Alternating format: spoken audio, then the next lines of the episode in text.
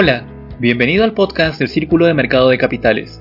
Mi nombre es Jonathan Medina y te compartiré las noticias más relevantes de estas dos últimas semanas desarrolladas en los principales mercados financieros, las cuales podrás encontrar con mayor detalle en la séptima edición del volumen 5 del Boletín Brújula Financiera. En la sección Perú tenemos el reporte de Scotiabank proyecta una caída del 20% del PBI interanual para junio, que representa una recuperación respecto a la caída histórica en abril de 40.5%. El crédito al sector privado para junio se mantuvo con un crecimiento anual por encima del 13% por mes consecutivo, debido a la expansión de Reactiva Perú en todos los segmentos empresariales. A pesar de los buenos resultados de las vacunas contra el COVID-19, Perú tendría que esperar hasta la mitad del 2021 por estas, debido al exceso de demanda y a la posición privilegiada de las potencias mundiales. Ferrey Corp retorna al mercado de capitales internacional, con una colocación de 90 millones de dólares, permitiéndose así tener un financiamiento diversificado a largo plazo y en mejores condiciones. Seguidamente en LATAM, el Ministerio de Economía argentino se pronunció este pasado fin de semana respecto a las demandas de sus principales acreedores, clasificándolas de inapropiadas a la situación actual que atraviesa el país, todo esto muy cerca al plazo máximo de acuerdo, que es el 4 de agosto. La automotriz alemana Volkswagen vuelve a negar un aumento salarial a sus empleados de México, todo esto por la demanda global.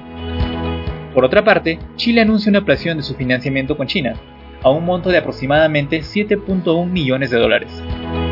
Finalmente, las condiciones económicas brasileñas darían espacio a un nuevo recorte en la tasa de interés, debido a la baja inflación registrada en julio. Continuando, ahora vamos con la sección Estados Unidos. Actualmente los casos de COVID-19 en Estados Unidos ya superan los 4 millones, por lo que el presidente Donald Trump celebra el acuerdo del gobierno federal de 1.95 mil millones de dólares con Pfizer y la firma de biotecnología BioNTech, con un acuerdo histórico que ayudará al país a distribuir una vacuna de coronavirus en un tiempo récord. Pero por otro lado, las solicitudes de subsidio por desempleo en Estados Unidos fueron mayores a las esperadas.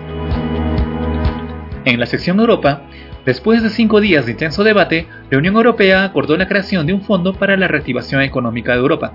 Sin embargo, este acuerdo podría presentar dificultades para ser aprobado debido a las observaciones que hizo el Parlamento Europeo. En mayo, la cuenta corriente registró una reducción del superávit pasando de 14.27 a 7.95 billones de euros. En julio, las empresas de la zona euro mostraron señales de recuperación debido a las menores restricciones de distanciamiento social. Siguiendo con la información, en la sección Asia, China toma represalias contra Estados Unidos y ordena cerrar el consulado de Chengdu, tras el cierre del consulado chino en Houston. La relación bilateral cada vez se debilita más. Por otro lado, India busca impulsar la producción manufacturera mediante incentivos a cinco sectores, que se concentran en la fabricación nacional. Al sur de Asia, una empresa estadounidense vietnamita busca invertir hasta 6 mil millones de dólares en un proyecto para cubrir la demanda de energía futura de Vietnam. Finalmente, Japón se enfrenta al hundimiento de sus exportaciones, presentando una caída del 26.2%. Un factor importante es la reducción de la demanda de automóviles a nivel mundial por el confinamiento. En la sección Commodities, el oro escaló a máximos de 9 años esta semana, superando los 1.900 dólares la onza. Esto debido a las tensiones entre China y Estados Unidos que reavivaron la demanda de activos refugio. En cuanto a la producción de cobre en el país, la recuperación económica de China, que resulta mejor de lo esperado, brinda perspectivas favorables para el sector minero. No obstante, debemos recordar la gran cantidad de conflictos sociales que ponen en riesgo su desarrollo potencial.